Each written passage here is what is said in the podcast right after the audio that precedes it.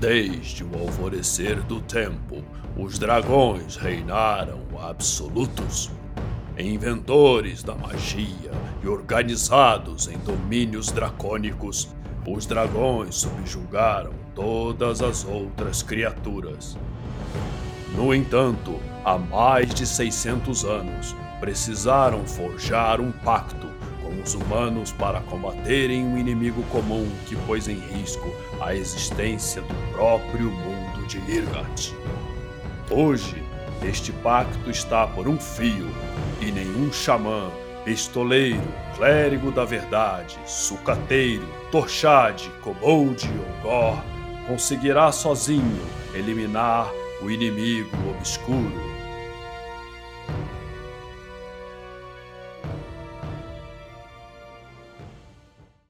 Oi, quer, quer café? É, café com o quê? É, ca, café com dungeon. Bom dia, amigos do Regra da Casa. Estamos aqui para mais um Café com Dungeon na sua manhã, com muito RPG. Meu nome é Rafael Balbi e hoje eu estou bebendo aqui o meu café delicioso da Ovelha Negra, aquecido com uma baforada de dragão. A gente hoje vai falar de Pact of Dragons, que é um projeto ultra secreto que agora está sendo revelado ao mundo aqui por uma galera muito de peso, amigo. Galera da stream aí, galera do, da história do RPG nacional, tudo se confundindo aqui nessa edição de hoje. Então, é só antes de chamar essa galera, eu quero lembrar que você pode se tornar um assinante do Café com Dungeon a partir de 5 reais. Com 5 reais você já participa de um grupo de Telegram que tem muita gente maneira que troca ideia de tudo que é RPG diferente. Você também recebe conteúdo extra e participa de sorteios dos nossos parceiros. Então, picpay.me barra café com dungeon e torne-se um assinante. Ajude a gente, inclusive, a bater a próxima meta, que vai lançar um documentáriozinho aí de RPG dos anos 70 até os dias de hoje, passando pelos principais movimentos e game designers e tudo mais. Além disso, é, a gente vai poder ter aí a nossa coluna de Cthulhu, né, o HP Love Coffee, uma vez por semana. Então, chega mais picpay.me barra café com dungeon. Bem-vindo, galera! Deixa eu chamar um por um aqui, esse time de peso. Vou começar em ordem aqui, a ordem alfabética. Eu vou chamar primeiro a Zecão, que já deu a voz aí no início. Fala aí, cara, bem-vindo.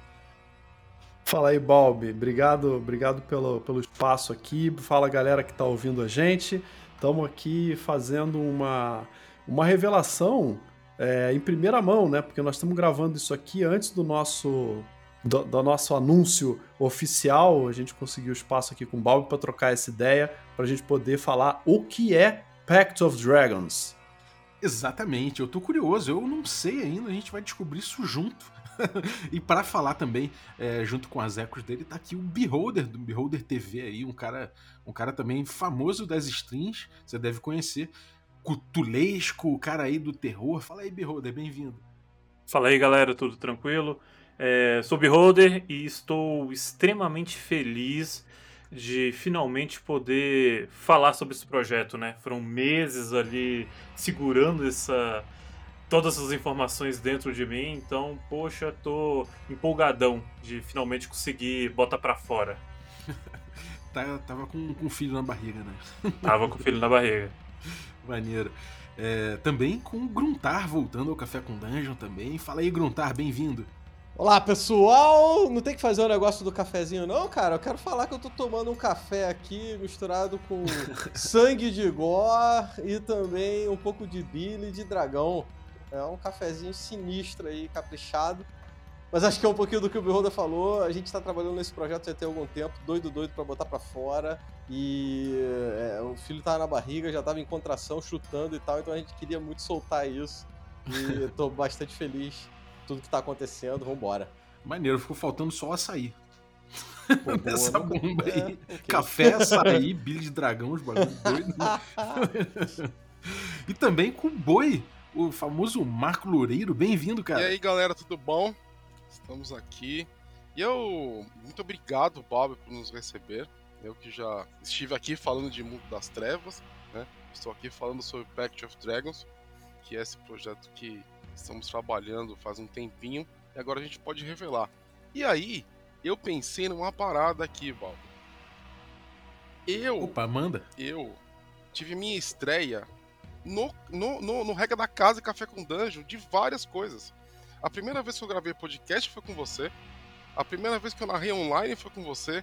Então, assim, é, é, é, é temos uma história, né? Temos uma história. Temos contar mais um capítulo aí dessa história. É verdade, cara. Agora, pô, me matem a curiosidade aqui, cara. Desde que o Azecos me contactou com uma mensagem que se autodestruiria em 5 em cinco segundos ali no, no WhatsApp, eu fiquei morrendo de curiosidade aqui, cara. O que, que é Pact of Dragons, pô? Sobre o que é esse programa, gente? Pact of Dragons é um. um- Depois vou- a gente vai contar um pouquinho da história de como é que começou, né? Eu vou deixar o Boi contar essa origem, mas vamos começar pelo final. Pact of Dragons é, é um projeto que a gente está trabalhando há um ano. Fez um ano agora, dia 12 de maio. A gente começou dia 12 de maio de 2020. E, e a gente está apresentando agora, depois de ter feito muita coisa, muita reunião, muito debate, é um cenário de campanha de RPG de D&D quinta edição que a gente está botando na rua agora. A gente tem uma programação de streams, tem mesa, a gente vai falar um pouquinho mais de como é que a gente está botando esse projeto para o mundo. E a nossa intenção é fazermos um financiamento coletivo para poder fazer o livro e fazer, imprimir, fazer todo o, o projeto virar verdade e no final virar um cenário de campanha de D&D quinta na mão do- dos jogadores aqui do Brasil. A gente tem, né, como, como jogador, a gente gosta de criar, como jogador e como narrador, né? A gente gosta de criar, a gente gosta de criar as nossas histórias, os nossos eh, mundos, os nossos NPCs, e a gente acabou eh, unindo forças para poder fazer um projeto, para poder eh, entregar para a comunidade algo que a gente, como jogador, gostaria de jogar. Essa é uma das premissas nossas do projeto, é capaz de a gente voltar um pouquinho nisso mais adiante, mas a gente tem, tem uma das premissas nossas é essa. A gente quis criar algo que a gente tinha vontade de jogar, de narrar, trazendo plot novo, um mundo novo, uma maneira diferente da gente olhar para dragões, para a gente poder, enfim, fazer uma contribuição e fazer um produto que a gente possa, é, de certa forma, satisfazer um pouco também a nossa vontade, o nosso sonho nerd de escrever um RPG, né? Todo mundo que trabalha, joga, narra com RPG, eu acho que tem um pouco dessa vontade de deixar um legado de conteúdo e a gente está trazendo isso com o, o Pact of Dragons. A gente, né, já aviso de início, a gente ainda não tem data exata para esse financiamento coletivo começar. Temos uma intenção, temos aqui um combinado entre nós quatro que a gente quer começar ele é, ainda esse ano, ainda em 2021, mas a gente ainda tem, tem muita coisa ainda para definir em termos do financiamento coletivo, mas a gente tem muita coisa de conteúdo já para apresentar para a comunidade antes mesmo desse financiamento coletivo ir pro ar. E eu tô curioso sobre o, o que, que é exatamente esse, o, esse cenário, né? O que, que é o Pact of, o que, que é o Pact of Dragons, onde se passa e o conflito, os conflitos principais. Eu sei que a gente vai entrar mais, mais profundamente nisso, mas se fosse dar um, um elevator um elevator pitch, assim, né? Aquele, aquele papo rápido de falar, cara, assim que a gente resume esse cenário, como é que vocês diriam isso? Pact of Dragons é um cenário onde os dragões têm a real importância que os dragões podem e merecem ter num cenário de um sistema que se chama Dungeons and Dragons. É, foi talvez a primeira premissa em termos de criação que a gente teve, nas, nas primeiras reuniões que a gente teve, é ah, o dragão ele acaba sendo visto por muitos cenários por- e até por alguns sistemas como aquela criatura que fica no fundo da montanha, deitada em cima do loot, dormindo esperando o aventureiro chegar, matar ele e perder o loot para os aventureiros.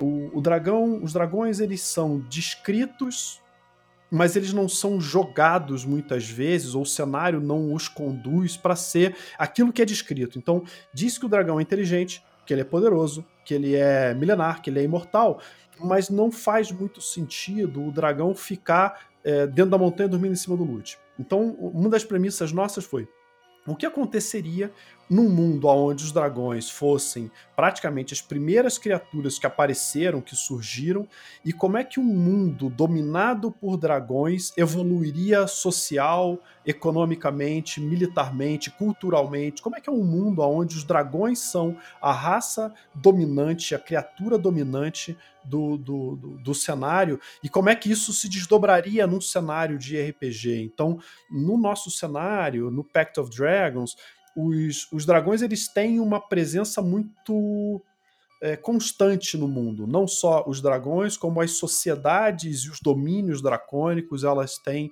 uma, uma importância é, para o mundo muito maior do que a gente acaba vendo em outros cenários. E, e dessa premissa dos dragões serem criaturas importantes, não somente em termos de poder, em termos de ficha, mas em termos de como que o cenário, como que o mundo se desenrolou em torno deles, acaba vindo uma série de outros desdobramentos de é, raças é, ligadas aos dragões, é, organizações ligadas aos dragões, como é que funciona a interação dos dragões com as outras raças que acabam sendo é, menos preponderantes ou menos poderosas, como é que funciona esse desequilíbrio de, de poder dentro do, do mundo de Irgat, que é o nome do, do mundo do cenário de Pact of Dragons.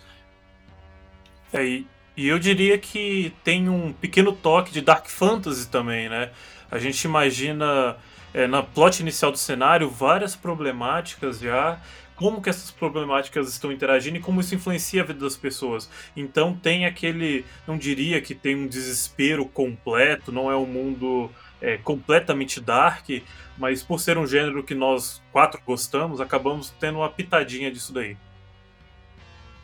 É, a gente tentou resgatar um pouquinho essa a, a questão do D&D, né? O nome do, do, jogo é Dungeons Dragons, então vamos, vamos, vamos fazer Dragons e vamos fazer Dungeon. Então a gente está armando é, várias situações e várias coisas para dar abertura também para a gente ter as dungeons, os locais a, a serem explorados. É, e toda essa parte que o Azekos comentou dos dragões terem uma relevância, eu acho que é um grande colorido assim que a gente tem para poder apresentar. Uhum, é, isso é uma coisa curiosa, né? O Dungeons and Dragons, ele, ele muitas vezes ele se torna um jogo sem dungeons e sem dragons, né, cara? Então, realmente trazer dragões para para frente do jogo realmente é uma decisão interessante. E bom, vamos cair na, vamos cair no histórico, cara. Eu quero saber como é que foi essa reunião, já que é o Boi que vai falar, o Marco, né? É, cara, conta pra gente como é que foi essa reunião, cara, como é que foi esse, essa motivação de vocês chegarem e falar, então, vamos juntar, vamos fazer um cenário. O que, que veio primeiro? Veio o ovo ou o dragão? cara, foi basicamente eu, eu, eu, eu como dono de produtora, né, trabalhando como na produção audiovisual, né, por trás das câmeras, eu fico sempre observando diversas, diversos elementos, diversos fatores e tudo mais. E com, com os anos, o que, que eu percebi, né? Eu, inclusive, foi vendo material de DCC, porque eu comecei a ler as aventuras, né? Eu adoro né, essas aventuras, são muito legais. E o que acontece? Eu percebi que o Goodman, ele começou produzindo é, é, os livros dele primeiro pro 3.5, né? Pro D&D 3.5. E aí ele lançou é, a, a, a, as aventuras de quinta edição. Eu falei assim, nossa. Né? E comecei a, me familiarizar com o termo third party. E percebi que tem uma quantidade surreal de material lá fora. De, de, de terceiros, né? Que a gente chama. E aí, eu... Dia 12 de maio, né? Eu, numa, num acesso criativo e de empolgação, né? Eu mandei uma mensagem as Ecos, né? A gente já faz muita coisa junto, né? Tem um monte de, de planos e projetos que a gente é, faz né, em parceria. Eu mandei uma mensagem para ele, inclusive tem o print dessa mensagem, né? Que, que ele resgatou outro dia. Que eu falei assim, cara, olha só, é, é, vamos fazer um cenário party de terceiro. Expliquei toda essa história que estou explicando aqui, né? Falei da quantidade surreal de, de produtos e são produtos muito bons, né? muito, muito, é, é, muito criativos e tudo mais. Vamos fazer a gente? Aí o Azeco topou na hora, né? E, e, e, sentamos, eu e ele, a gente começou a conversar. Eu, o nome do Gruntar foi instantâneo, quase, né? trouxemos o Gruntar para a parada, e aí a gente chegou no projeto naquele ponto que eu, como um biólogo, como um roteirista, trabalhando no audiovisual, que eu não consigo entender, que é a matemática. Né? A matemática por trás do sistema. Né? Eu, eu não gosto, é, é um negócio que, que realmente eu não curto. E aí a gente começou a conversar, né? E surgiu o nome do Beholder, que, graças né, ao bom Deus está no projeto, aceitou entrar nessa maluquice com a gente, né? Que é um cara que, que manja demais, né? De sistemas e tudo mais. Então, surgiu dessa forma, né? De um, de um impulso, né? de uma análise minha do mercado, né? Também pela falta desse tipo de material aqui, né? Não, não, não temos um cenário, né? É, é, é, é tínhamos que ter muitos, né? Eu não quero ser injusto falar que não tem, porque às vezes tem, alguém tem, né? Alguém lançou alguma coisa e tudo mais, e eu não conheço tudo. Mas é, é, tem que ter um monte, né? Tem que ter muito título sendo lançado para o brasileiro, porque nós somos é, é, é, super capazes de fazer isso. Então, é, foi nesse impulso, né, depois de uma análise, que estamos aqui em Pact of Dragons.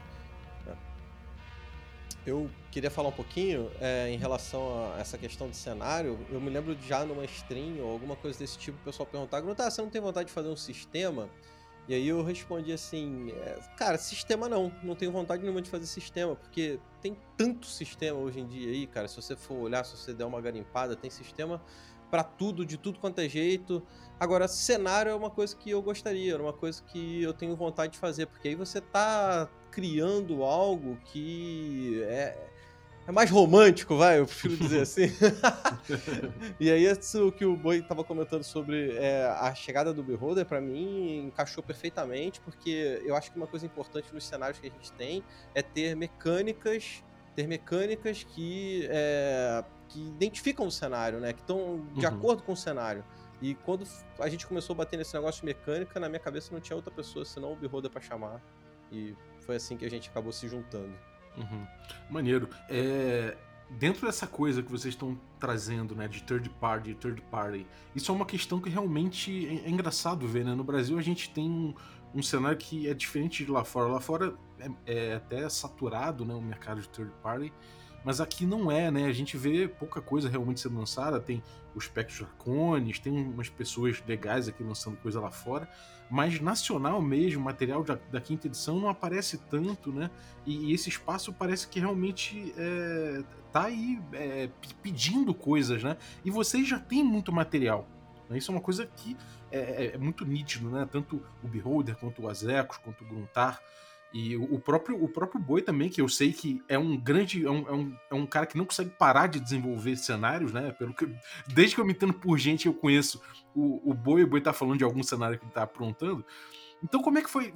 É, como é que foi esse desenho de falar, cara, a gente vai chegar nesse cenário aqui, juntar é, a minha bagagem com a bagagem dele, com a bagagem de quem tá chegando. Como é que foi esse, essa ideia, né? Como é que nasceu a ideia do Pact of Dragons? Acho que foi um processo bem natural. É, a gente brinca, a gente fala muito isso aqui dentro, que se somar nós temos mais de 100 anos de RPG, né? É, nós quatro juntos. É, pega 25 de um aqui, 30 de outro ali e dá 100 anos de RPG aí. E todo esse processo, toda essa carga, todo esse desejo, é, às vezes uma classe que você pensou lá atrás, volta aqui, uma plot que você pensou ali.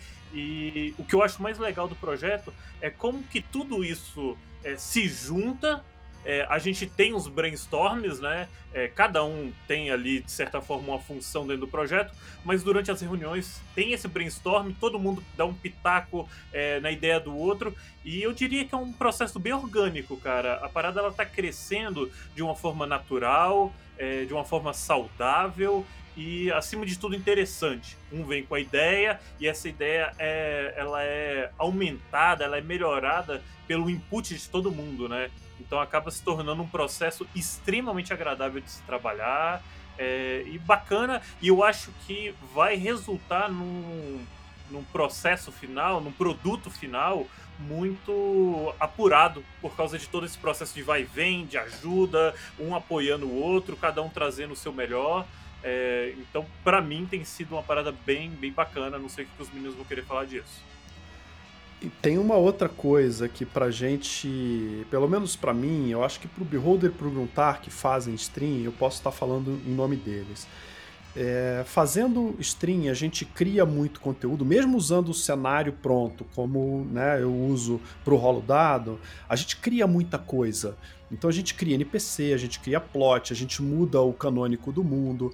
E, e, é muito legal ver a reação da comunidade às coisas que a gente está criando em cima do que já é canônico, ou coisas completamente novas dentro do universo, seja uma aventura, seja um NPC, seja é, qualquer coisa que a gente traga que cria, que é bacana, o, o, público nosso que assiste a gente, seja na Twitch, seja no YouTube, gosta muito e comenta nas lives e, e, e usa. Eu já tive pedidos de pessoas falando: puxa, Azecos, posso usar o Galdor na minha campanha? Pô, claro que pode, cara, sabe? É uma ideia só, eu não, eu não sou o dono do, do NPC. E, e, e, uma das coisas que me motiva é, ao longo desse processo, né, a gente, hoje a gente está abrindo aqui no, no, Café com Dungeon, mas a gente fica falando entre a gente assim, caraca, quando a gente mostrar isso para o público, quando isso cair numa stream, quando a gente puder mostrar esse material, esse NPC, esse domínio dracônico, esse dragão aqui diferentão, o público vai gostar pra caramba. Então, pra, pra gente ter a, a, a, experiência né, de poder criar algo que a gente sabe que o público vai gostar, tanto quanto já gosta do que a gente já vem criando para as lives, é algo muito bacana para a gente, porque a gente já tem esse feedback do público de coisas que a gente apresenta na stream. Então, como é que vai ser quando a gente apresentar algo que a gente está criando do zero, né? um mundo do zero que a gente tem total liberdade e dentro desse processo que o Beholder trouxe de cada um traz um, um, um olhar diferente, uma hora alguém traz uma, uma questão, puxa, olha, mas tem esse lado econômico dessa situação e o outro já traz, não, mas tem isso aqui que conecta com esse tipo de lore, mas como é que a gente pode fazer isso aqui mais dark e menos assim? Então, esse somatório desses 100, 100 anos de RPG, ou mais de 100 anos, que nem o Beholder falou, junto com a nossa vontade de apresentar para o público um, conte um conteúdo nosso, original, é, e que a gente vai apresentar isso ao vivo, né, no, no, nos jogos que as pessoas vão assistir, que o público vai poder assistir nos nossos canais, e de outras maneiras que a gente está apresentando, está pretendendo apresentar isso para o público, é um outro fator motivador, eu acho que é uma camada adicional no, no, na nossa motivação para tocar esse projeto. Uhum. Como é que foram as inspirações? O que que, o que, que trouxe aí de influência pro Pact of Dragons? O que, que cada um trouxe aí de bagagem? Falou, então, isso aqui, é o, isso aqui é o que eu gosto, é o que eu quero. Como é que foi? Cada, o que, que cada um trouxe aí de bagagem, de influência? É, bom, eu acho que a primeira coisa que eu trouxe foi a minha completa insanidade em não parar de criar e criar. Eu, eu sou fanático, né? sou obcecado em criar mundos novos, né? Eu acho que isso é uma coisa que me motiva demais, né? Outra coisa que eu acho que outro ponto que está sendo. que é, que é muito é, é, presente no Pact of Dragons é, é a, a, a, a, minha. o meu olhar né, de, de biólogo. Né? Eu, uhum. eu, eu fiz biologia, eu, eu, eu iria me especializar né, em paleontologia, né? E é muito próximo, né? Paleontologia de dragão. Né? É, para você ter uma ideia, é, eu, eu, eu, consegui, eu determinei áreas de caça, né? Qual seria o tamanho de uma área de caça de, um, de dragões, né? Como que eles... É, é eu fiz um estudo né, é, sobre é, bandos de grandes predadores, né? Inclusive na savana e em, outros, em outras regiões, como que eles se comportam e como que eu poderia trazer esse comportamento que a gente tem no mundo real, né, para algo fantástico, né? Como é que você, como é que você veria um grande predador alado, uhum. né, que, que, é inteligente dentro de um contexto, né, de, de, de fantasia? Então é, é, um, é um, é um, é um, cara, é um, é um prazer, né, conseguir colocar todo esse meu conhecimento, né, dentro né, desse, desse, desse cenário de biologia, de história, de como que sociedades é, é, antigas elas se formaram, como que ela se, né? Como que a gente, que tipo de estudo nós temos hoje no nosso mundinho, né? Que eu posso trazer para dentro do Pact of Dragons. Então, é, é toda essa toda essa, essa, essa, bagagem que eu trago pro, pro, pro, pro projeto, sem contar né, a parte audiovisual, de fazer vídeo, né? conseguir fazer um vídeo foda né, para um projeto desse, é potencializar a divulgação dele, né? Uhum. E você, é. Gruntar, o que, que você trouxe aí de, de bagagem, de influência? Perfeito. Eu acho que é por isso que nós quatro a gente acaba completando bem e o projeto na minha cabeça está indo tão bem. Você vê esse lado todo boi de estudo, de teoria e tudo mais, e para mim já é completamente diferente, cara.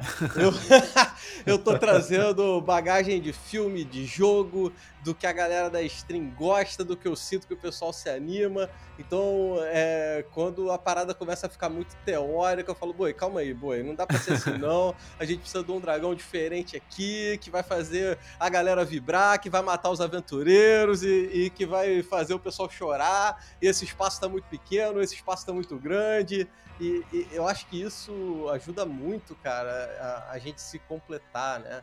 Uhum. É, minha, minha bagagem tem sido essa, tem sido muito da experiência que a gente teve todos esses anos, tanto fazendo stream, principalmente, principalmente de RPG, né? Sentindo o que, que a galera gosta, o que, que a galera curte, qual é a resposta do pessoal a cada aventura, a cada encontro, a cada combate, a cada situação, cada regra que a gente coloca ou propõe. Então, acho que essa, essa parte, assim, acaba sendo a, a minha parte, digamos uhum. assim. É, eu fico curioso com a visão que cada um tem de dragão, né? Porque dragão é uma coisa que eu posso dizer assim, às vezes até quase pessoal, né? Quando eu falo qual é quem é o seu dragão? Qual é o dragão que você tá trazendo? É. O, o teu dragão é, é, é, ele tem influência de LoL, ele tem influência de Game of Thrones, sei lá. Que? Cara, eu não sei exatamente qual é. A gente tava falando disso hoje, que a gente tava olhando a capa aí que a gente tá planejando. A gente tem uma é, capa que tá A estética do dragão, né? É. E eu tava falando assim, poxa, queria tanto um dragão um dragão gordo, né? Sabe, sabe aquele dragão meio lagartão, assim? Eu, eu gosto desse, sabe qual é? Dragão gordão, lagartão, com asa assim, mas ele parrudo. É, para mim é esse dragão. Mas isso é uma coisa legal. Se você me permite chamar o boi de volta, porque a gente é, aproveitou esse background do boi para fazer uma, uma parada diferente com esse lance dos dragões. Uhum. É, uma, uma parada que esse, esse, esse lance que o Gustavo falou, né, como é que funciona com a gente. Então, é, é, eu, eu, escuto essa, essa necessidade, não, essa, esse gosto do Gruntar, né? Aí eu vou pegar e, e, e tentar e começar a pesquisar. O Pact of Dragons, ele tem muita pesquisa minha, tá? Eu, eu tô pesquisando demais, às vezes eu passo semanas pesquisando um tema, né? Para conseguir encaixar no que a gente já né, decidiu, que a gente já planejou um dragão gordo. Você entendeu? Como que seria um dragão gordo no nosso contexto, né? Então, é, um dragão desse tamanho, que tipo de impacto, que que ele come, né? Nós estamos chegando nesse, até esse nível, né? entendeu? É, é, então, uma das coisas que, que é, essa minha bagagem traz ao projeto é você ter uma, uma, uma visão de um dragão como, como animal também, né? Como um animal que desenvolveu inteligência, né? Como um animal que, que, que vai disputar certas coisas na sociedade por conta do seu instinto, né? Então, tem tudo isso. E tem umas pitadinhas, umas inspirações em Lobisomem Apocalipse que eu não consigo, né, deixar para trás, né? É, o Boi não puxou o que eu queria que ele falasse, mas eu falo então, já que você não falou. A gente queria escapar um pouquinho desse negócio de dragão azul, vermelho, verde, amarelo e tudo mais. Então, a, a, a, ideia é escapar um pouquinho disso. A gente quer fazer uns dragões que sejam únicos, uns dragões que sejam diferentes, né? Que tragam aí um, um, um visual bem maneiro e que cara olha assim e fala, cara, esse dragão não é um dragão normal, vermelho lá do D&D. Esse é um dragão do Pact of the Dragon. Pact, Pact uhum. of Dragon.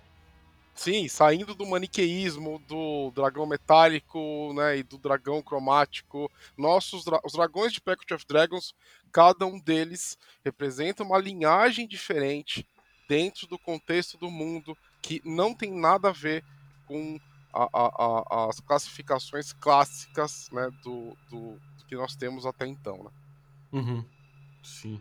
E você, o, o, o Beholder, o que, que você tá, o, o que, que você trouxe aí de visão, de influência, de bagagem aí, em termos até culturais também, e, e também estéticos, mas também em termos de, de narrativa, história?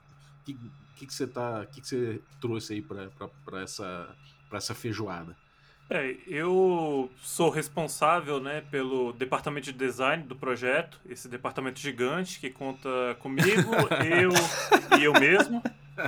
É, e assim, eu acho que tem dois fatores cruciais com relação ao meu input no projeto. O primeiro é a questão da minha busca por padrões. Tudo que eu faço, tudo que eu construo é, é baseado é, na minha visão de como as coisas funcionam, né? Como que o design de D&D ele escreve uma classe? Quais são os padrões? Quais são as fórmulas matemáticas é, que permitem uma classe rodar? Né? É, ao ponto de a gente estar tá rodando, eu estar tá rodando um, um bot que ele calcula a média de dano que o personagem dá segundo a sua evolução é, para eu comparar com outros personagens para ver se aquilo está dentro do padrão. Então eu sou um maluco por padrões. Né? Uhum. É, e o segundo ponto que eu acho importante na minha contribuição para o projeto é a questão de que eu sou um doido que tenho 14 mesas rodando nesse momento ativas. né? Eu sou narrador de aluguel, para quem não sabe, e então eu tenho, e eu já estava escrevendo um material anterior e eu usava essas minhas mesas como beta teste. Né? Uhum. É, e aí eu transferi essa habilidade que eu adquiri de beta testar essas coisas para o meu material próprio para o Pact. Então a gente vai rodar as classes lá, a gente vai testar tudo isso e estamos construindo aí uma quantidade de classes, subclasses e raças é, que eu sinceramente não vi é, tipo em só livro uma quantidade tão grande é, e tão interessante de classes diferentes, de raças diferentes. É, então, essa parte, toda essa parte mecânica, matemática, é onde eu tô brilhando mais aqui dentro. Uhum. Maneiro. E você, Zecão? Cara, eu a gente acabou naturalmente se dividindo em, em algumas frentes de trabalho, né? E muita coisa a gente constrói junto, mas também muita coisa a gente constrói separado, submete para o debate, para a discussão do grupo, e aí vem aquela contribuição de, puxa, mas por que não desse jeito? Isso aqui, aquilo ali. E aí a gente tem, e, e o bom da gente ter um grupo com quatro é, nerds, né, velhos, que já tem muito tempo de, de RPG, é que a gente bate o olho num negócio e um contribui e o outro constrói em cima e o outro constrói em cima. Então, de repente, uma ideia que ela nasce simples, com a lapidação dos quatro, vira um negócio muito maneiro. Então, a gente tem uma série de elementos no cenário que nasceram dessa forma. É, eu acabei no, no, no, projeto assumindo um pouco até da função de gestão do projeto do PACT, né? A gente tem muita coisa rodando em paralelo, então a gente está escrevendo lore, mas a gente também está escrevendo e validando mecânica, e lore tem que conversar com mecânica, mas a gente tem toda a parte de divulgação de, das streams, dos vídeos, de artes que a gente está é, pilotando, né? O Gutar falou agora há pouco da capa, a, a gente já tem a capa do livro pronto e é a capa do financiamento coletivo e ela só vai ser revelada no início do financiamento coletivo e a capa está maravilhosa. Eu, como nerd de muitos anos, né, muitas décadas de nerdice, digo para vocês que é uma das artes mais maneiras que eu já vi ou vou ver num livro de RPG posso estar sendo tendencioso porque é o nosso Pact of Dragons querido, mas a arte a arte já está pronta. A gente validou ela hoje, na nossa reunião de hoje à tarde. Então já estamos com isso, né? Já estamos preparando coisas para lançar durante o financiamento coletivo. Isso exige uma, uma, uma multi é, são multipistas de trabalho, então eu acabo ajudando a organizar isso para a gente não se perder nos prazos. E, e, um negócio que a gente ainda não comentou, Balbi, aí eu já vou emendar aqui esse ataque de oportunidade.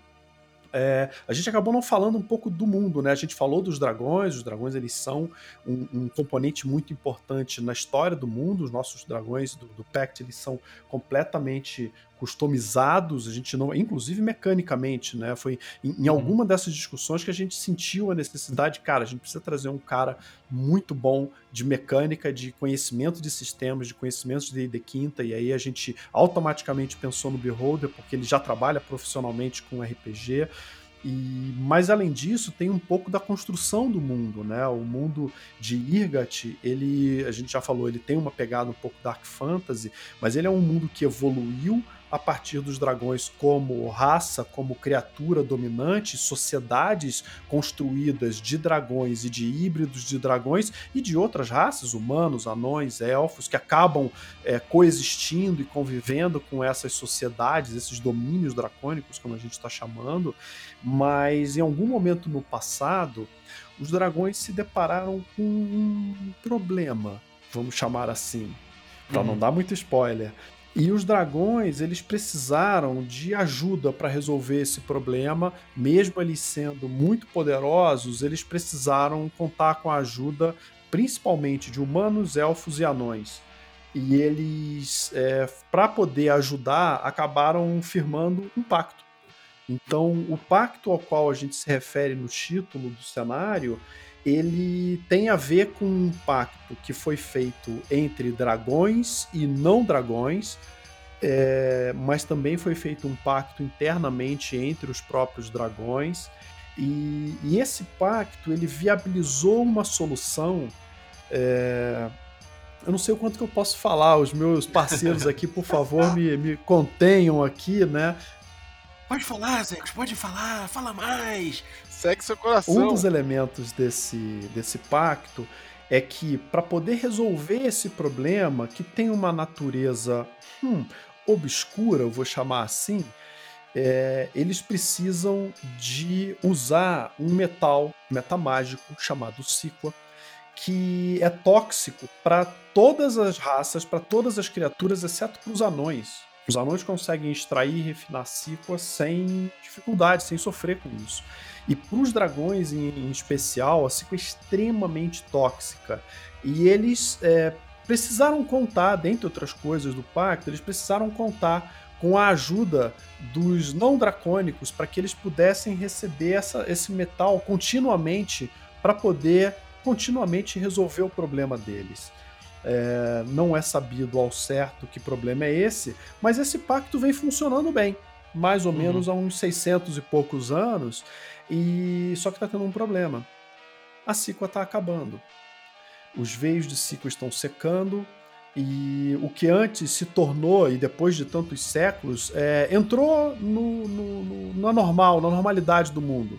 É, uhum. Anões extraem Cicua, os anões de certa forma intermediam isso, os dragões recebem, usam, e o mundo segue, a vida segue. E após o pacto, as outras é, raças, as outras civilizações não dracônicas, é, como parte do pacto, é, houve uma condição de não agressão.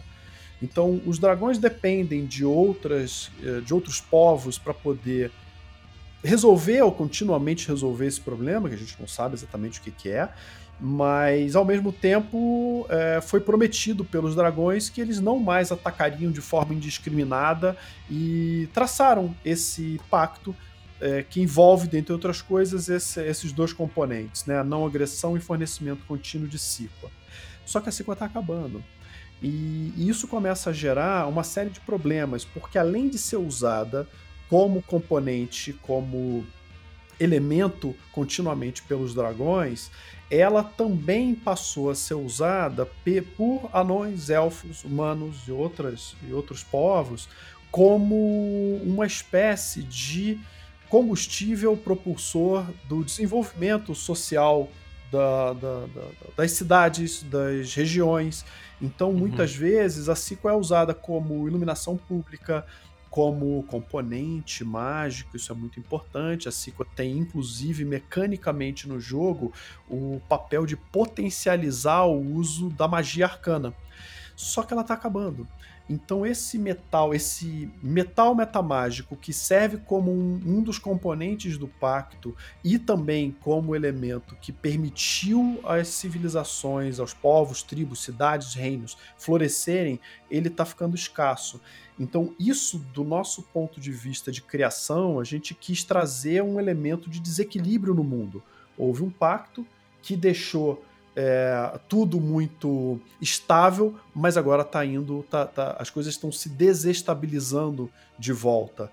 E em torno, né, como eu comentei, da Cicua tem mecânicas e a gente tem classes também que se utilizam da Cicua, classes novas e raças novas. Eu acho que daqui a pouco a gente já entra um pouquinho nelas, mas o, o, o, pacto foi algo que estabilizou o mundo, mas o mundo está começando a se desestabilizar de volta. Porque quando você tira um componente econômico, um componente importante do mundo, devido à sua escassez, ele começa a ficar mais caro, isso começa a quebrar a economia de algumas cidades, e aí algumas cidades e governantes passam pela necessidade de ir no, no, no mercado paralelo para poder conseguir esse metal, e o pacto depende do contínuo fornecimento disso. E se isso parar de ser fornecido para os dragões, qual é a consequência? Então tem. É, esses são, claro, para a gente não se estender aqui, são alguns dos elementos do mundo, de como ele funciona e de como que ele está entrando em desequilíbrio novamente, o que traz uma infinidade de possibilidades de aventuras e campanhas.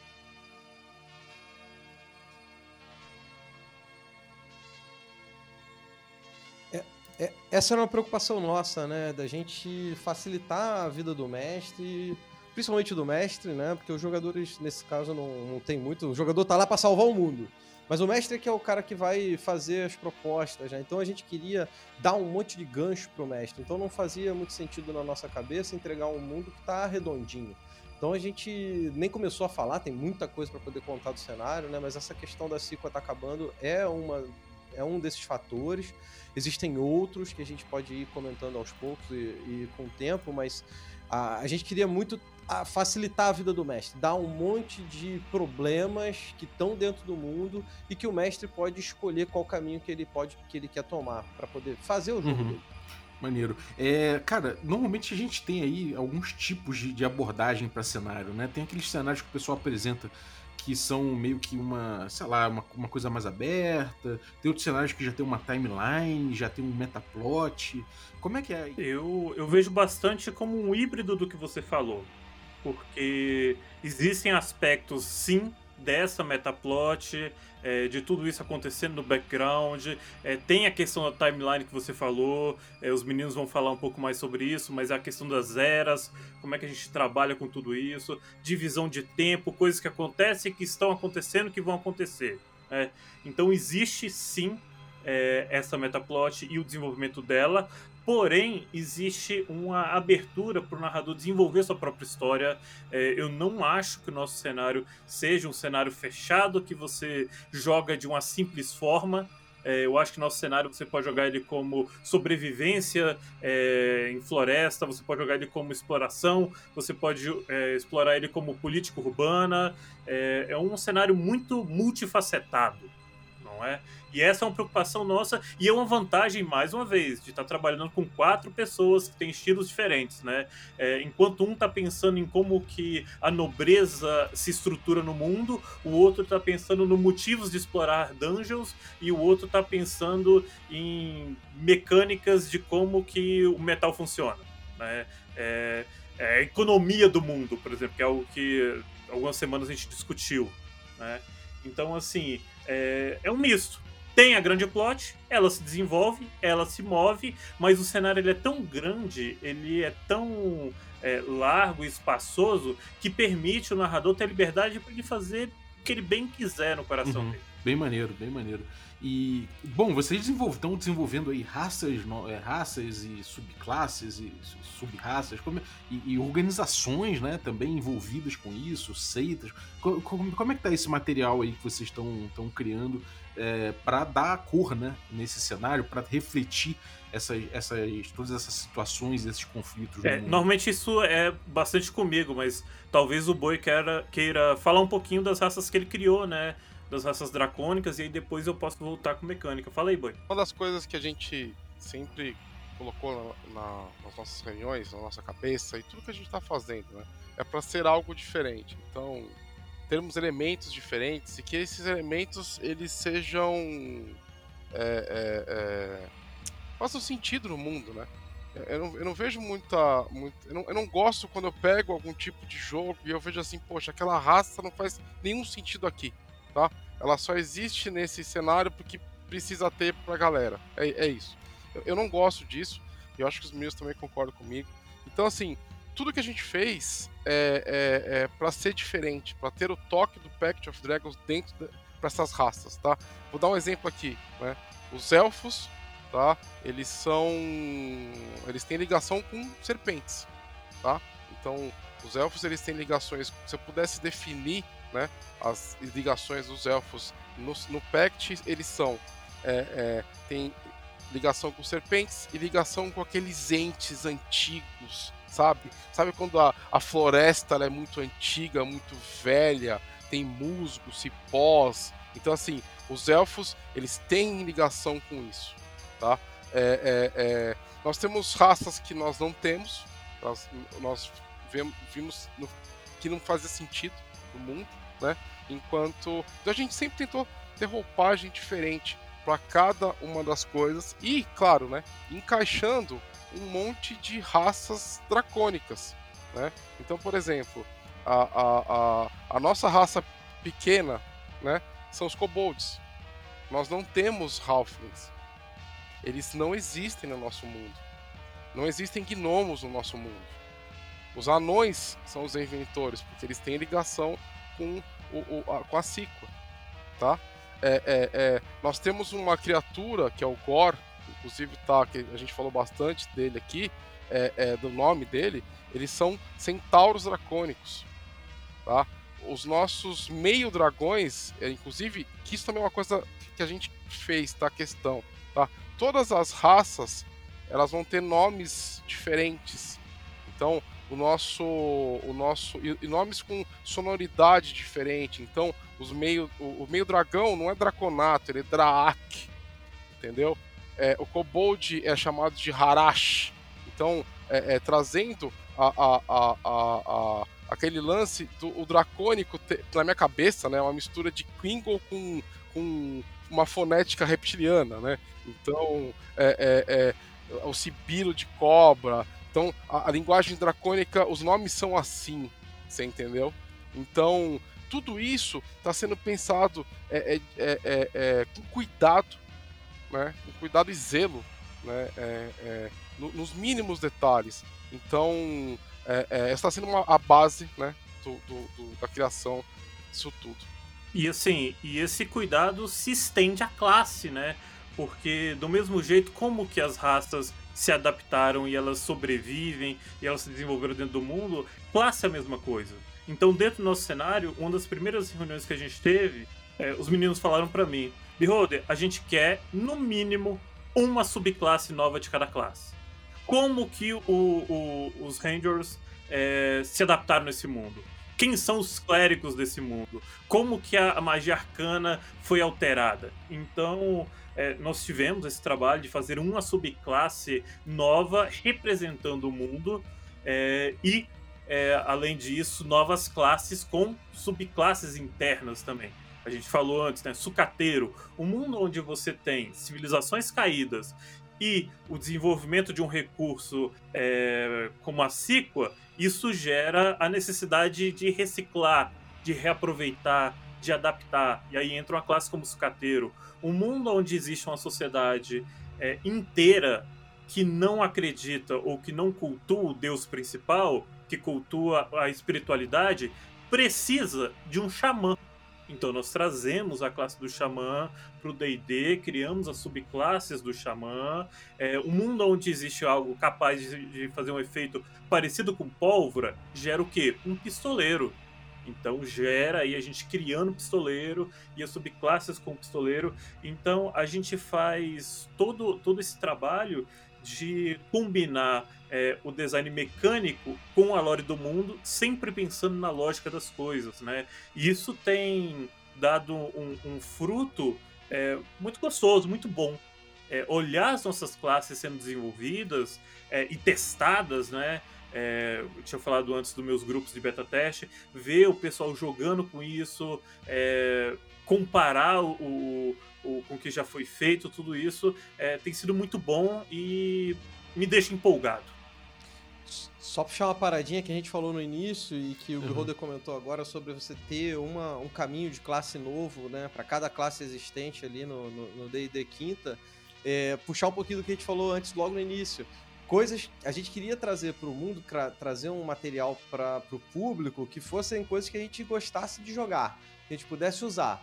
Aí, por exemplo, eu não gosto, eu não gosto do jeito que o guerreiro é feito no D&D quinta edição. Eu falei, Birroda, a gente tem que criar um guerreiro, um guerreiro guerreiro, cara. Um guerreiro que dê porrada, um guerreiro que lute, cara. E aí eu, quero... que me fodo. Vai lá fazer. Quero... Ah, eu não quero guerreiro que faz runa, eu não quero guerreiro que solta flecha, que, dá, que, que tem armadilha, que faz mágica. Eu quero guerreiro guerreiro, cara, sabe? Então... E, e... E aí são coisas assim que, que a gente guerreiro, guerreiro. É, vai trazendo e vai somando no projeto. Uhum. Muito maneiro. E, pô, eu, eu quero fazer um kobold sucateiro desde já. Pode aí, ó. Boa. Muito foda. Agora, é, em termos de nível de poder, o que, que a galera pode esperar? Assim, é, a gente sabe que quando a gente tem novas classes, novas raças, isso acaba é, tendo a possibilidade de mexer um pouco, tanto que seja para elevar um pouco o nível de poder, né? Botar mais fantasia na parada, mais, mais raios e trovões, mais, é, mais possibilidades ali de de, de, uma porradaria mais intensa, ou às vezes puxa para baixo, né? A gente pega um Dark Sun, por exemplo, uma coisa que puxa um pouco, quer dizer, que puxa para cima, né? Eu falei Dark Sun, falei de besteira. Mas às vezes você tem cenários aí que puxam para baixo o nível de poder um pouco em relação à magia, de repente um, um Defiler, pô, é, é uma, uma coisa mais difícil de mexer na magia. Tem algum, algum boost ou algum, alguma, alguma coisa que segure um pouco o poder? Como é que vocês estão analisando essa questão aí? Acho que o Beholder, inclusive, vai poder falar bastante Sim, sobre isso. É, existe uma tendência é, a aumentar um pouquinho o nível de poder. O Gruntar falou mais cedo, né, do, do guerreiro. De vez em quando ele solta essas bombas aí no meu colo. é, e é existe um motivo dentro do design para o guerreiro ser daquela forma. É, e é e eu sei que causa frustração para o jogador isso, né? E, e, mexer nisso vai pegar o nível do poder sim e vai dar uma elevadinha nesse nível de poder. É um cuidado que a gente está tomando para não elevar demais. É, existem algumas mecânicas que a gente está pensando é, para impedir que isso quebre o sistema. E eu posso dar um exemplo rápido de uma. É, o Xamã ele é um ótimo healer, né? É, mas existe uma limitação. Xamã, o xamanismo é uma crença. E não faz lógica você ser um xamã e você ser um clérigo. Né? São crenças completamente uhum. diferentes. Então, isso garante que o clérigo da vida não some com os poderes de cura do xamã e cria algo extremamente quebrado. Aquela né? multiclassezinha marota. Né? Isso. Isso. Isso. A gente. Não, é porque vai ser possível fazer multiclasses mas uma das coisas que os meninos falaram no começo do projeto é que nós não temos medo de fazer as coisas diferentes. Uhum. E no DD não existe essa limitação no momento, né? Pelo menos no DD Core. Sim. É... E a gente falou: não, a gente não tem problema de fazer essa limitação. De falar tal coisa não pode ser é, tal outra coisa. É, porque a gente vê isso como parte do cenário e parte da nossa lore. Sim. É, e isso ajuda a equilibrar. Mas sim, esperem que o, o nível de poder aumente um pouquinho. O que é natural todo novo conteúdo de D&D saiu taxas agora, o taxas aumenta o nível do é. poder, assim como o Xanatar aumentou o nível do poder. É um processo natural, mas que nós estamos de olho. Uhum. Eu, eu, queria, eu queria falar um pouco sobre isso, porque é uma coisa que me preocupa bastante, né? É, eu tenho muito isso na cabeça. A princípio, a ideia é não aumentar muito o nível de poder, mas como o Roda acabou de falar, eu ia falar isso, taxa saiu aí, saiu umas classes que são muito fortes, Sim. sabe? O Xanatar é a mesma coisa, então a tendência é, é aumentar. Uh, mas a gente tem essa preocupação. Eu, eu queria aproveitar a fala do Beholder para dizer que a gente está voltando um pouco às origens, então a gente tem limitações, como ele falou. Então tem certa raça que não pode ser certa classe. Não tem nada a ver no nosso mundo, então a gente não vai fazer. É claro que assim, se o mestre e o jogador concordar e os caras quiserem fazer, beleza. Mas no, no, no, no, padrão, no canônico, não tem, né? Uhum. Então, é, Isso é uma parada legal. E só para completar, é, vai subir um pouquinho o nível do poder do jogador, mas a gente pretende também subir um pouquinho o nível do poder dos monstros. A gente quer fazer um jogo um pouco mais mais pegado, pelo menos essa é um pouco da minha vontade, talvez mexer um pouquinho no Adventure Day, mas botar lá os monstros que eles sejam mais é, compatíveis com o nível de poder dos jogadores. Né? Uhum. É, a gente tá. Os meninos falaram de limitação, né? É, mas só deixar claro que não vai a polícia do PECT na sua casa te bater se você botar um gnomo no seu cenário. Pode, o, o mestre pode fazer o que ele quiser na mesa dele. Né? A gente não vai contratar seguranças para garantir nada. Sim. é só como a gente imaginou o é, cenário. Isso, eu ia comentar isso, né? É, a gente falou mais cedo, pô, não tem gnomo, pô, tem limitação. Então, né, você não pode ser, não pode fazer tal multiclass. A gente está imaginando um mundo que para poder fazer é, com que seja ao mesmo tempo divertido, a gente possa trazer essas mecânicas que vêm do mundo, né, poder ter classe específica, raça específica, é, a gente precisou criar essa, algumas limitações para evitar alguns exageros ou alguns abusos do sistema que podem deixar o jogo menos interessante. Mas a gente vai deixar claro isso, né, o que o Beholder falou, isso vai, tá, vai estar no texto. A gente quer lembrar aos jogadores e aos mestres que o mundo é deles. Então, se você não gostou, que, puxa, não tem, não tem gnomo, cara, bota teu gnomo aí, cara. Usa, o mundo, o mundo é seu, né? Isso a gente uhum. fala já nas nossas streams há muitos anos. É, mestres têm e jogadores, né, principalmente os mestres que são os condutores do jogo e são muitas vezes o árbitro final da, da palavra do que, que vale o que, que não vale, é, tem a liberdade de trazer, é, usar os elementos que ele quer usar do Pact. Se ele quiser descartar, ele pode descartar, ele pode achar que determinada classe, cara, não quero essa classe aqui, então fazendo esse combinado com os jogadores do que, que vale ou não vale, o jogo é do grupo, né? A gente, é, enquanto autores do, do, do Pact, do cenário, a gente quer oferecer a, a, nossa visão de como é que seria esse mundo dentro dessas premissas, quais são os desdobramentos de classe e raça, mas o jogo é do grupo, é o grupo que tem a última palavra em o que, que vale, o que, que não vale, pode pegar e pode se divertir, não vai vir polícia do PACT, a gente não vai soltar é, textões falando não, não pode jogar dessa forma, não, a gente quer mais que a galera jogue do jeito que seja mais divertido para o grupo. Uhum. É, isso aí é uma coisa que, que é, é bom deixar até essa, essa, essas discussões aí pra galera que tá experimentando, né, cara? Então vai lá, experimenta compartilha depois, que aí vocês, vocês discutem o, o, grupo, os grupos aí que, que forem utilizar o cenário discutem. Uma coisa curiosa também é que é, é, não importa às vezes que o cenário, o sistema é, ganhe um pouco em poder, né? Porque você tem um, um cenário aparentemente muito intrincado politicamente né? E isso por si só já é um limitador, né, cara? Isso, de certa forma, desenha um pouco o poder. Né? Isso, isso acaba assim, poder de ficha é uma coisa, mas tem esse lado político entre os dragões, né? dragões entre dragões, porque os dragões não são uma única coisa, eles são domínios diferentes, com espécies diferentes, com linhagens diferentes, então eles têm uma, uma teia política entre eles, mas também entre dragões e não dragões, e entre os não dragões em si ou seja, humanos com uhum. anões. Tem plots e tem pontos de desequilíbrio e tem problemas a serem resolvidos entre essas duas raças, entre esses dois povos. Os próprios elfos também têm um papel um pouco diferente de como que eles operam politicamente no mundo. Então, a, a gente, mais uma vez, tentou trazer para o cenário muita coisa do que a gente gosta como jogador. Então, cara, vai ter dragão, vai ter dungeon, vai ter aventura, mas vai ter plot político, vai ter uma pitada né, forte de dark fantasy, pode ter é, abrir espaço e vai abrir espaço para você ter algumas aventuras mais com uma pegada de horror. Então a gente está querendo dar dentro do cenário multiplicidade de oportunidades de jogo de aventura e de campanha para grupos poderem se divertir de maneiras diferentes dentro do Pact. Cara, começa a falar de política, eu não consigo parar de pensar numa das figuras centrais do nosso cenário que a gente não falou, cara. A gente não falou do grande conquistador Orbat. Justo. o, o Orbat ele teve um papel fundamental na consecução do pacto.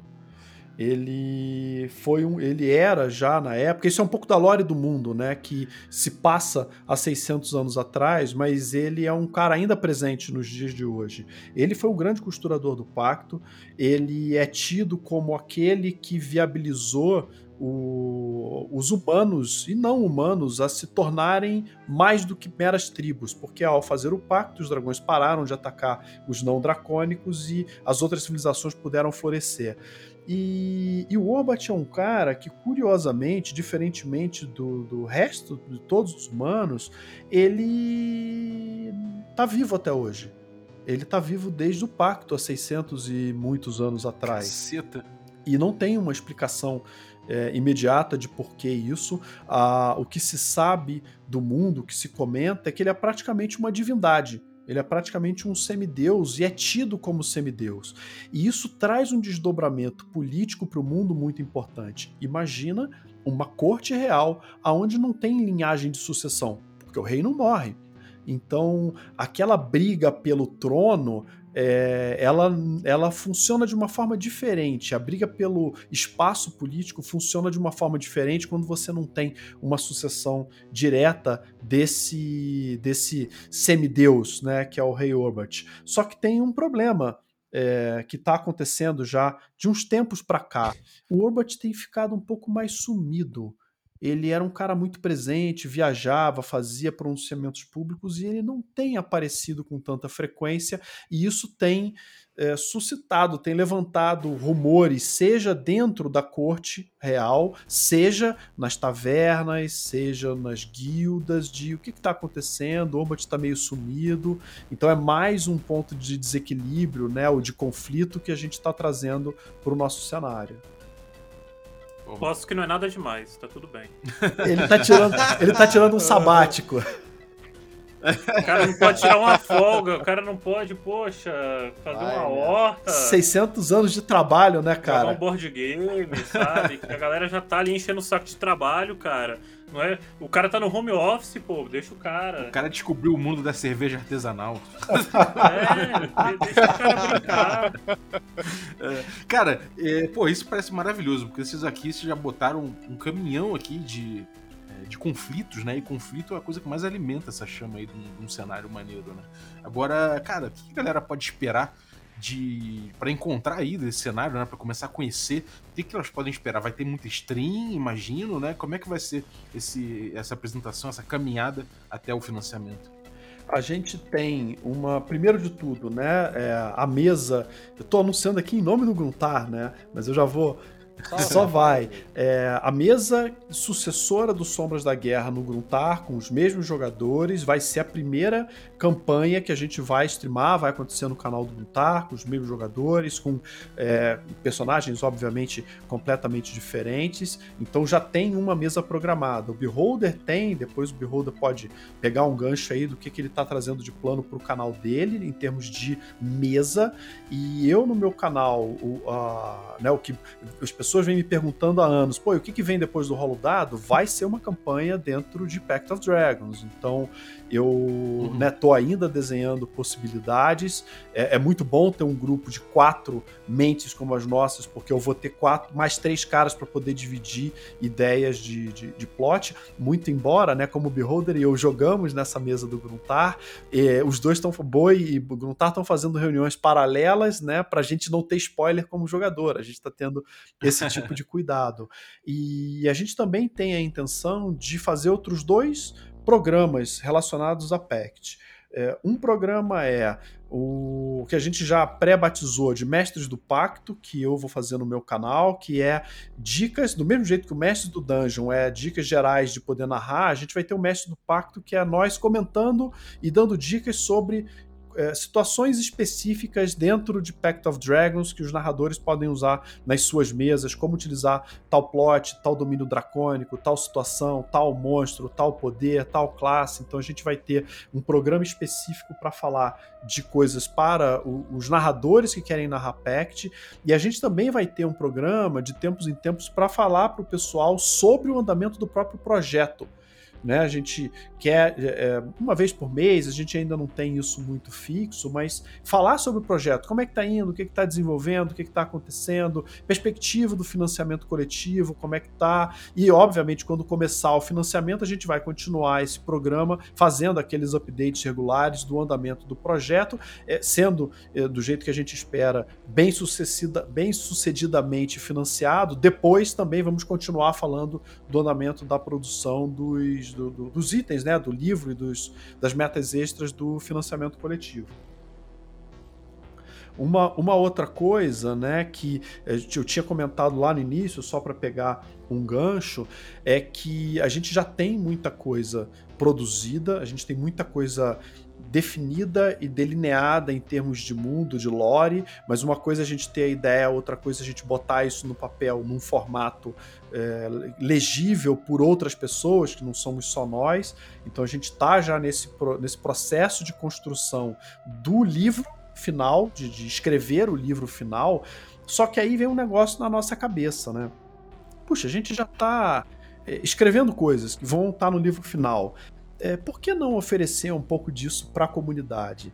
Então, no primeiro dia do, de, de jogo do Gruntar, a gente, dia 30 de maio, a gente vai deixar gratuitamente para download um quick play de Pact of Dragons.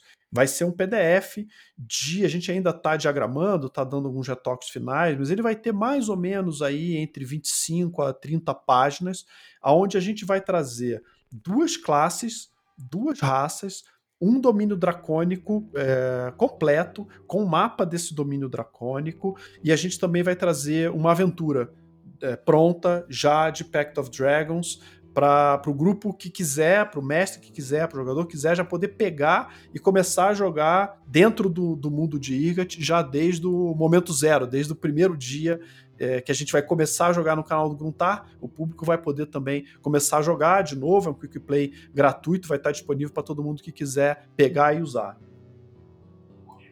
Isso, e assim, é, estamos ambiciosos de forma é, bacana com relação ao cenário. Então, isso quer dizer o quê? A gente pensa em muito material, cara. Em nossas conversas, a gente pensa em aventuras, né? É, já está surgindo, estamos na etapa onde os meninos me falam coisas, ah, e a mecânica tal? Não, mecânica tal vai para um suplemento futuro sobre regras, o guia do mestre do Pact of Dragons, sei lá o nome. Né? Então a gente já está nesse processo é, de imaginar esses produtos lá na frente, é, aventura, guia, é, coisas desse sentido. É, e eu acho que é interessante a gente falar o nosso desejo de trabalhar com produtores de conteúdo parceiros, né? É, porra, Beltrano escreve bem. Pô, Beltrano pode escrever uma aventura de Pact of Dragons. É, Ciclano faz música. Pô, Ciclano pode fazer uma trilha sonora de Pact of Dragons, né? É, então a gente está ambicioso porque é um projeto do coração, é uma coisa que a gente quer levar para muitos anos de nossas vidas aí e fazer um produto que a gente se orgulhe, né, que a gente traga o melhor possível para a comunidade brasileira. E, e, só complementando o Beholder, né, a gente falou lá atrás, vou reforçar de novo, a gente está uh, colocando todo o nosso carinho de jogador, de nerd, de fazer um mundo, não só um mundo bacana de jogar, mas também fazer o melhor livro que a gente consegue fazer. Isso já está começando agora. Então eu falei do Quick Play, ele vai ter tudo isso que eu falei, mas ele, uh, para poder fazer o Quick Play e fazer outras coisas do Pact, a gente falou da capa do livro final que já está pronta, a gente já está trabalhando com alguns artistas que estão fazendo desenhos, artes de personagens, uh, alguns objetos, monstro, é, landscape, né, um cenário, então a gente tem música, inclusive, né, músicas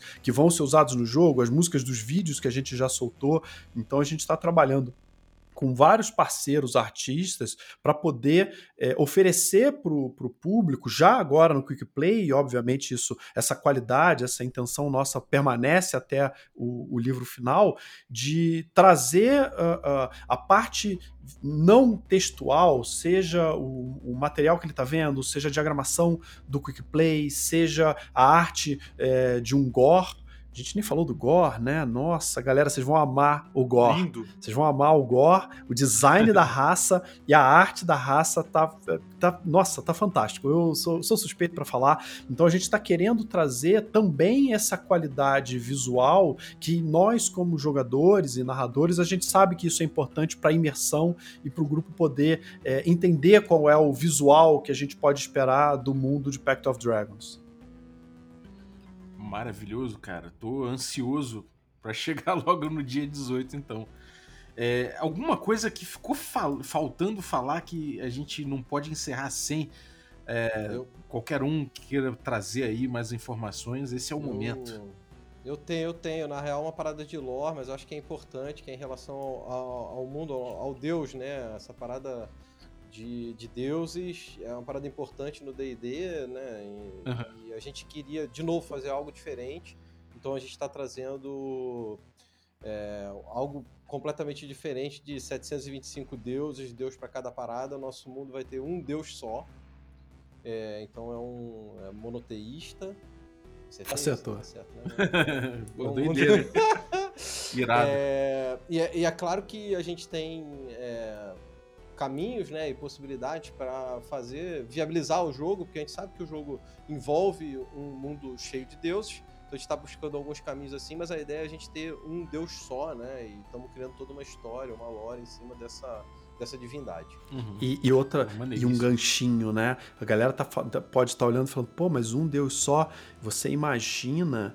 É, quando você só tem um Deus, que tipos de desdobramentos internos nessa igreja podem surgir quando você só tem um único dogma ou uma única direção e como que isso funciona dentro dessa igreja monoteísta.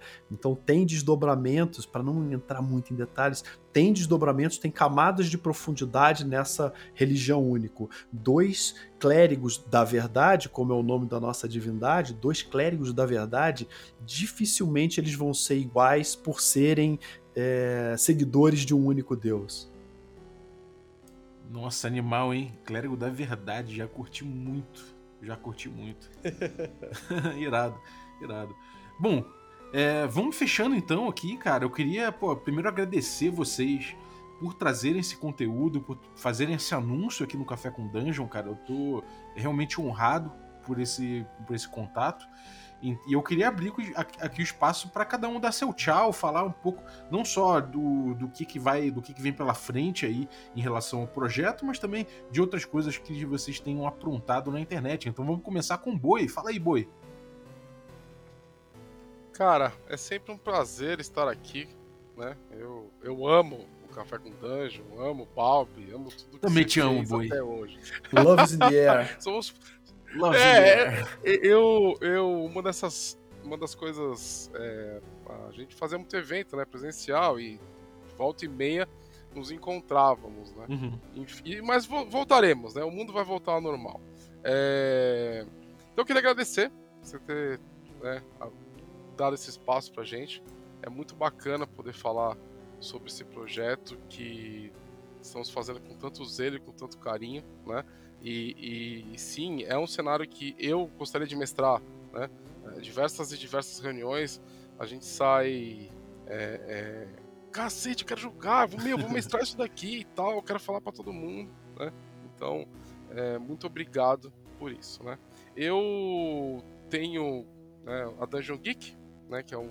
Nós fazemos eventos todos os meses, no segundo sábado do mês. São eventos é, é, online agora, né, até que acabe essa pandemia, né? Então, é, acompanhe a gente nas redes sociais, que é DungeonGeek21, tá? Nós temos também um podcast, um projeto de podcast, que é o Dungeon Geek Cast, que está no Anchor e no Spotify, então é, é fácil encontrar a gente também. Teve episódio e... com Saladino e tudo, né? Teve, teve episódio com Saladino, que falamos sobre a conquista de Jerusalém, né? e também eu gosto de escrever, eu escrevo horror cósmico, tá? Então, na Amazon tem meu livro, que é o Devorador de Estrelas. Então, se você curtir um horror cósmico no estilo Lovecraftiano aqui no nosso Brasil brasileiro, né, dá uma chegada lá na Amazon, que seria uma honra ter você como minha leitora ou como meu leitor, beleza? Maravilha.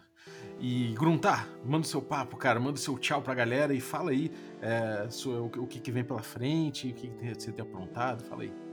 Vamos lá, vamos lá. Queria primeiro agradecer, Bob, pelo espaço, valeu pela moral. Sempre um prazer estar aqui, conversando contigo, conversando com essa galera maravilhosa que assiste e escuta, né, o Café com Dungeon. Eu continuo fazendo stream, assim, continuo fazendo narração, né, está narrando League of Legends e as streams acontecem aí normalmente de segunda a quinta. Quando vier o Pact, minha mulher vai me matar, mas a gente vai ter mais um dia aí de stream. É deve ser domingo aí, o dia da campanha. A galera que tava pedindo, esperando a notícia de qual seria o futuro do pessoal do Sombras, né, do Sombras da Guerra, que foi a campanha que a gente conseguiu completar aí depois de sete anos jogando, tô toda na stream, toda no YouTube. É, fiquei muito orgulhoso, muito feliz com o final dela. Então é isso, a gente vai ter uma nova campanha no Pact. Tô muito feliz por estar tá participando desse projeto, cara, é, é, é, um sonho de vida, assim, é uma parada, como o Beholder falou um pouquinho antes, é, um, é, é um projeto para a vida toda, vou estar tá velhinho, trabalhando e escrevendo para o PACT, se tudo der certo. Então, é, essa é a ideia. Espero que a galera curta também, espero que o pessoal possa comparecer, apoiar e estar tá junto com a gente nesse projeto que vai ser muito legal. Maravilha. Beholder, seu tchau, cara. É, Porra, valeu pelo espaço, muito obrigado mesmo. Fico feliz de finalmente ser importante bastante para ser convidado aqui. Volte sempre, cara. Volte muito sempre. rancoroso, cara. Que moleque mãe, eu consegui, mãe. Cheguei aqui. É, cara, você não sabe a empolgação que eu tô de poder falar para as pessoas e principalmente explicar pra galera que cobra. Caralho, Birroto, tu não faz live tem um mês. Eu, meu Deus, velho. Eu tenho 200 mil páginas de pact para escrever e eu, não, eu não podia contar, cara. Então, calma, a live volta. É, vai ter live de Pact of Dragons no canal. Assim que a gente conseguir dar uma inspirada um pouquinho. Tenham paciência comigo aí. É, e esperem coisas boas. Pact está sendo uma experiência fantástica pra gente. E acredito que vai ser uma experiência fantástica para quem optar por fazer parte desse, desse projeto com a gente. Valeu, galera. Maravilha. E você, Ezecos, fechando aí o tchau pra galera. Legal.